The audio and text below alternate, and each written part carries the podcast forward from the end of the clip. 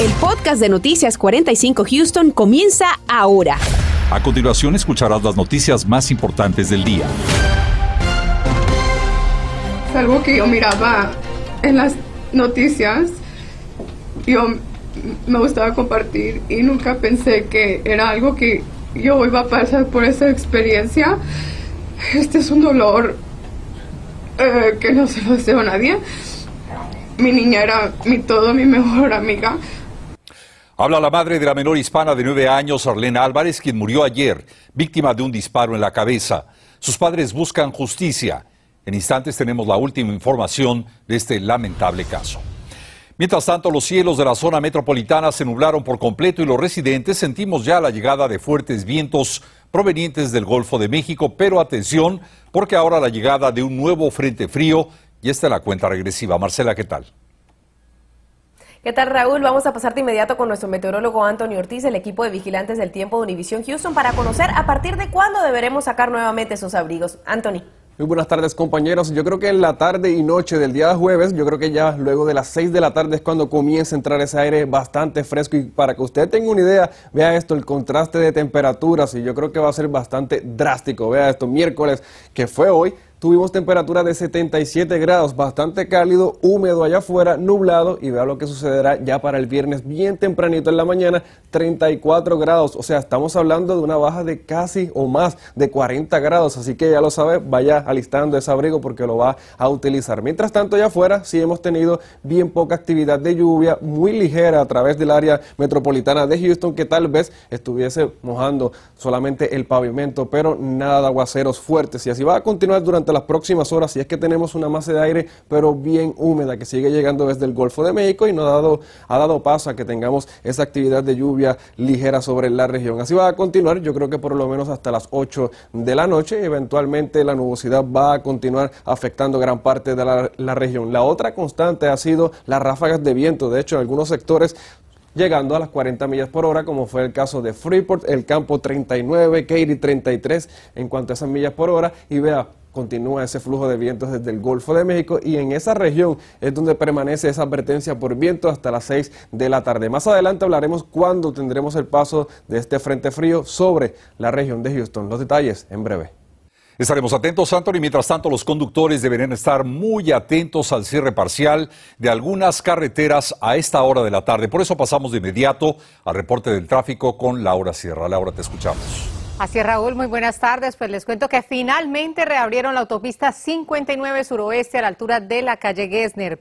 A través de Twitter, TexDot había informado que equipos en la carretera seguían trabajando arduamente para que todos los carriles principales en dirección sur estuviesen abiertos y hace unos 20 minutos que volvieron a reportar que ya estaban en funcionamiento y como ve usted, por fortuna, a esta hora el tráfico fluido.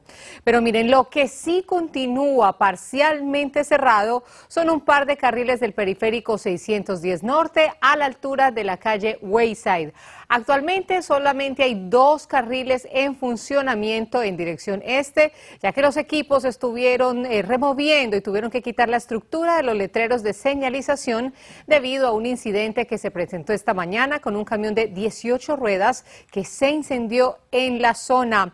Vamos a los mapas, les cuento que la zona de todas maneras presenta gran congestión, como ve usted el periférico 610 en ambos sentidos, yendo hacia el este y hacia el oeste luce en color rojo, lo que significa que la movilidad está prácticamente detenida. Así que trate de buscar rutas alternas tiene que movilizarse usted en esa zona. Gracias, Laura. Mientras tanto, la familia de Arlene Álvarez exige justicia por la muerte de su pequeña, una víctima inocente de una bala perdida, como lo hemos informado. Y por esta razón la familia comenzó un proceso legal en donde buscan respuesta por parte del Banco Chase y de todos los involucrados en la trágica muerte de esta menor de tan solo nueve años de edad. Nuestra compañera Claudia Ramos tiene detalles de la conferencia de prensa que ofrecieron este día por la mañana. Claudia, te escuchamos. Buenas tardes.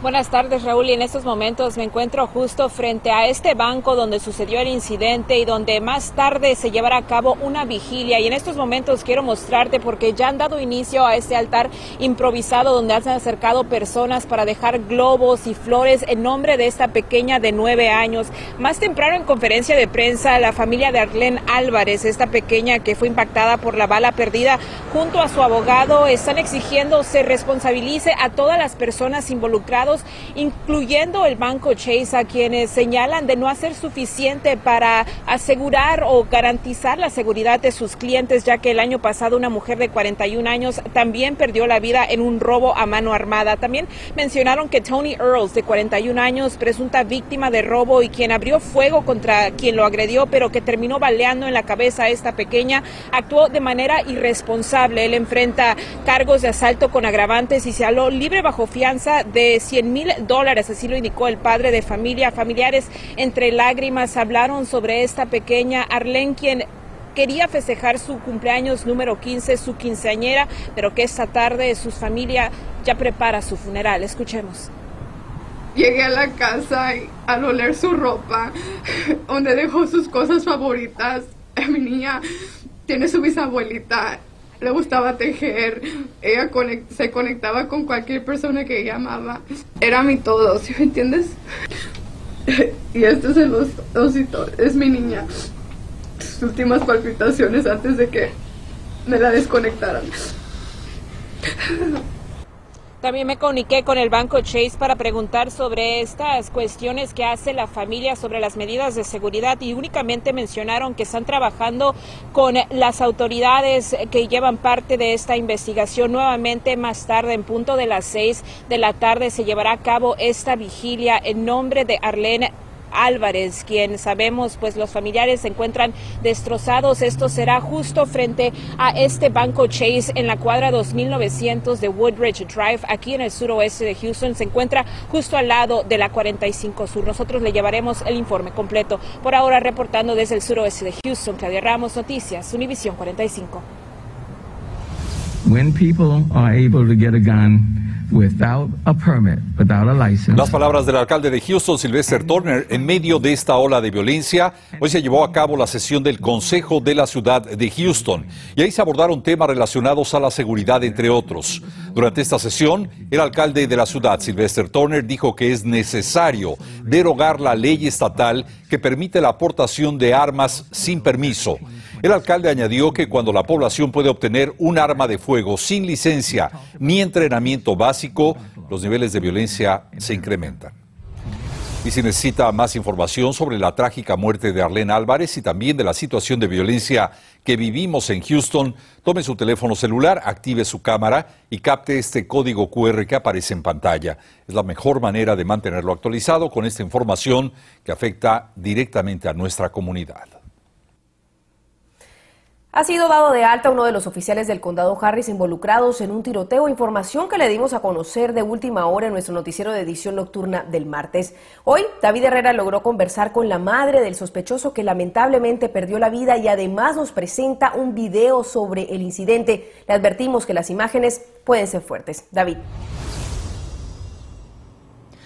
Así es, Marcela, muy buenas tardes. Para que tengan ustedes una idea de dónde ocurrió este lamentable hecho, es justamente en el jardín de esta casa en donde ayer por la noche el sospechoso fue abatido a tiros y justamente a unos metros en la casa que se encuentra a un lado se encuentran las cámaras de vigilancia que captaron esas imágenes que le vamos a presentar. Le advertimos que pudieran ser perturbadoras. Pero su hijo había abierto fuego contra los oficiales. Ellos fueron los primeros que tiraron porque yo salí y él venía atrás de mí. Y cuando llegamos aquí, me aventaron a mi lado y empezaron a tirar y a tirar. No preguntaron nada. En los primeros dos segundos de este video de vigilancia se ve al sospechoso salir de su casa acompañado de sus padres. Inmediatamente después, cuando se ve el destello de luz por parte de uno de los oficiales, cae al suelo herido. El incidente ocurrió este martes poco antes de las 9 de la noche. De acuerdo a autoridades, los oficiales acudieron a esta residencia de la cuadra 6600 de la calle Amberfield, en el área de Katy, después de que un miembro de este hogar reportó que el sospechoso, identificado por las autoridades como Alan Guaracha, de 43 años, detonó un arma de fuego. ¿Sabe si su hijo fue el que habló para decir que, habían disparado? no sé. Parece que sí, por eso vinieron, pero él, él habló nomás para que la quitaran y no fuera a pasar algo. But came out, pointed the weapon, and, and began to discharge the weapon at the deputy. De acuerdo al subjefe del alguacil, cuando los oficiales llegaron se acercaron a la residencia tal como han sido entrenados y fueron emboscados. El sospechoso salió, apuntó el arma de fuego y empezó a dispararle a los oficiales. Dijo, hicieron lo que tenían que hacer para defenderse. Ahí cayó mi hijo, le dije, ya no dispare, no dispare. Siguieron disparando. De acuerdo a familiares de Guaracha, era un veterano de las Fuerzas Armadas y luchaba con problemas de salud mental. Tenía algo de, de- de depresión. De acuerdo a autoridades, el sospechoso en el 2020 había salido libre bajo fianza después de haber cometido el delito de asalto agravado a un familiar en el mismo hogar. A través de la cuenta de Twitter de la oficina del alguacil dieron a conocer los nombres y estado de salud de los oficiales heridos. El oficial Martínez, de 27 años de edad, que llevaba con la corporación desde noviembre del 2017, ya fue dado de alta del hospital, mientras que el oficial Delgado, de 28 años, hoy será sometido a una cirugía. Él lleva más de un año y medio con la corporación. Ambos oficiales recibieron heridas de bala en una pierna y uno de ellos un rozón cerca de una oreja. También le comentamos que vimos el video que fue presentado por este vecino y en ningún momento se ve que el sospechoso descargue su arma de fuego. Estaremos a la espera de los videos que den a conocer en un futuro las autoridades para determinar si fue así como ocurrieron los hechos. Es la información que les tengo reportando en vivo desde el oeste de Houston. David Herrera, Noticias Univisión 45. También hoy se registró otro incidente involucrando agentes del orden. El sheriff Ed González dijo a través de su cuenta de Twitter que dos miembros del equipo contra ofensores violentos del Gulf Coast descargaron sus armas pero no resultaron heridos. Este hecho ocurrió en el 16.620 del North Freeway cuando trataban de capturar un sospechoso de asesinato. Según informes preliminares, el sujeto sacó un arma, lo que suscitó los disparos que acabaron con su vida. Mientras tanto, el FBI realizó un operativo en el Departamento de Salud de la ciudad de Houston que se encuentra ubicado en el 8000 North Stadium Drive. La oficina del FBI no especificó por qué se llevó a cabo este allanamiento, pero en un comunicado aseguraron que si llegarán a impartir algún tipo de cargos, eventualmente sería parte del récord público. Mientras tanto, no pueden proveernos más información sobre estas actividades. Y las autoridades del condado Harris lograron el arresto del maestro de historia y también entrenador de béisbol de la escuela preparatoria Caney Creek del distrito escolar de Conroe. El sujeto, quien lleva en el cargo desde el 4 de agosto del 2020, fue identificado como Joseph Madison Johnson, de 30 años de edad. Según el informe del precinto 1 del condado Harris, este envió mensajes y fotografías con contenido sexual a dos menores de edad que en realidad eran agentes encubiertos. La investigación indica que Johnson pudo haberse relacionado con otros exalumnos, por lo que se busca a más posibles víctimas. En instantes aquí en Noticias 45 detalles. Si usted está ya en medio de una situación de incidente de ir al volante, ¿qué es lo que debe hacer? Le contamos al regresar. Y también el Distrito Escolar de Houston abre su periodo de inscripciones para prekinder. Habrá un evento de información para las familias interesadas. Estás escuchando el podcast de Noticias 45 Houston. Muy lamentablemente se ha hecho común escuchar de crímenes de ir al volante. Pero ¿sabe usted cómo reaccionar ante un incidente como estos? ¿Se ha preguntado cuál es la forma más adecuada para proteger a su familia y a sus seres queridos? Daisy Ríos nos presenta esta tarde las tácticas recomendadas por las autoridades. ¿Qué tal? Muy buenas tardes. Ciertamente ese tipo de incidentes puede ocurrir en carreteras, en las calles, inclusive en estacionamientos de nuestra ciudad. Autoridades aseguran que también está incrementando el nivel de violencia en este tipo de incidentes, razón por la cual el día de hoy hemos conversado con autoridades para escuchar más de las recomendaciones que tienen para protegernos. La violencia en las calles, rutas y carreteras es una realidad y según el departamento del alguacil del condado Harris, cada vez son más los conductores armados, enojados y violentos quienes circulan en la vía pública. Y lo más grave de todo es que nunca sabemos cuándo ocurrirá el próximo incidente de ir al volante. De lo peligroso lo impredecible, ¿no? Que puedes estar haciendo tus compras diarias, puedes estar yendo al trabajo, a la escuela y esto puede, puede pasar. Es un hecho muy desafortunado que eh, muchas veces no necesariamente los que se están enlazando en este tipo de delito son las víctimas. Puede ser una bala perdida y, y atacar a una persona inocente, ¿no? Entonces tenemos que usar nuestro sentido de supervivencia, quitarnos del área, no engancharnos con este tipo de personas. La agente Luz Blanco con el programa Unidos nos explicó la importancia de no hacer contacto visual con quienes traten de provocarnos a caer en la ira al volante. Que alguien nos está provocando, no hacer contacto visual, lo tengo que repetir, y seguir nuestro camino, o salirte del camino de ellos y, y reportar el incidente. Autoridades tienen recomendaciones para no ser víctima en incidentes de ir al volante. Primero que nada, no hacer contacto visual con el posible agresor. También mantener la calma además de buscar una salida y por supuesto reportar el incidente ante las autoridades. ¿Qué podemos hacer si es que en un momento dado escuchamos balazos cuando venimos manejando? Mira, salirte del área, quitarte del área, ya sea acelerar para salirte del área o amenorar tu velocidad y quedarte atrás no estar expuesta en, tiros cruzados, ¿no? en eh, que se estén tirando de un lado a otro. Definitivamente salirte, no tratar de grabarlos, no tratar de confrontarlos, sobre todo, no confrontar, no hacer ningún eh, contacto visual. Autoridades nos dicen también que es sumamente importante hablar con nuestros hijos sobre un plan de seguridad y hacerlo antes de subir a nuestro vehículo tirarnos al suelo. Eh, los vehículos tienen un poco de protección cuando estamos ya en el suelo. La ventana es muy fácil de quebrarse con una, con una bala, pero las puertas todavía pueden amortiguar un poquito el impacto. Sobre todo recordar que siempre lo más importante es preservar su vida y la de los suyos. Reporto para Noticias Univisión 45, Daisy Ríos.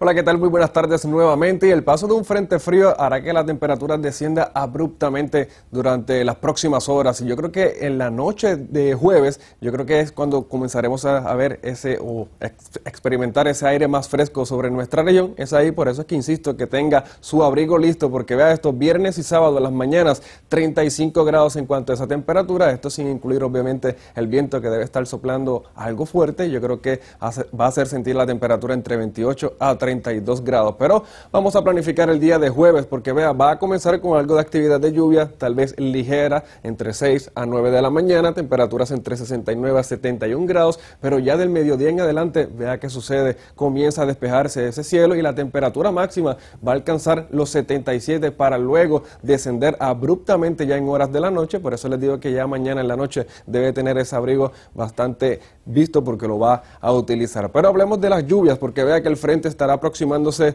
a nuestra región hacia el norte, afectando esos condados entre Walker y Montgomery para eso de las 5 de la mañana, poco a poco avanzando a través del área metropolitana de Houston, pero la lluvia más fuerte debe quedarse más bien bien al norte de nuestra región, así que por el momento no nos vamos a preocupar por nada de inundaciones, pero sí de ese fuerte viento que va a estar provocando este este frente frío, pero también de ese aire muy frío que estará llegando a nuestra región. Ya para eso, del mediodía, vea que se despeja el cielo completamente y el viento estará predominando desde el norte. En cuanto a esa precipitación acumulable, yo creo que en gran parte de la región menos de media pulgada pudiera estar registrándose, así que no nos vamos a preocupar por eso por el momento. Eso sí, las ráfagas de viento estarán superando las 30 millas por hora en el día de mañana y yo creo que gran parte del día va a continuar de tal manera muy parecido al día de hoy, eso sí, la dirección ahora estará cambiando de norte a sur, así que las ráfagas de viento en algunos sectores como el campo y Quere superando las 30 a 35 millas por hora. Pero el viento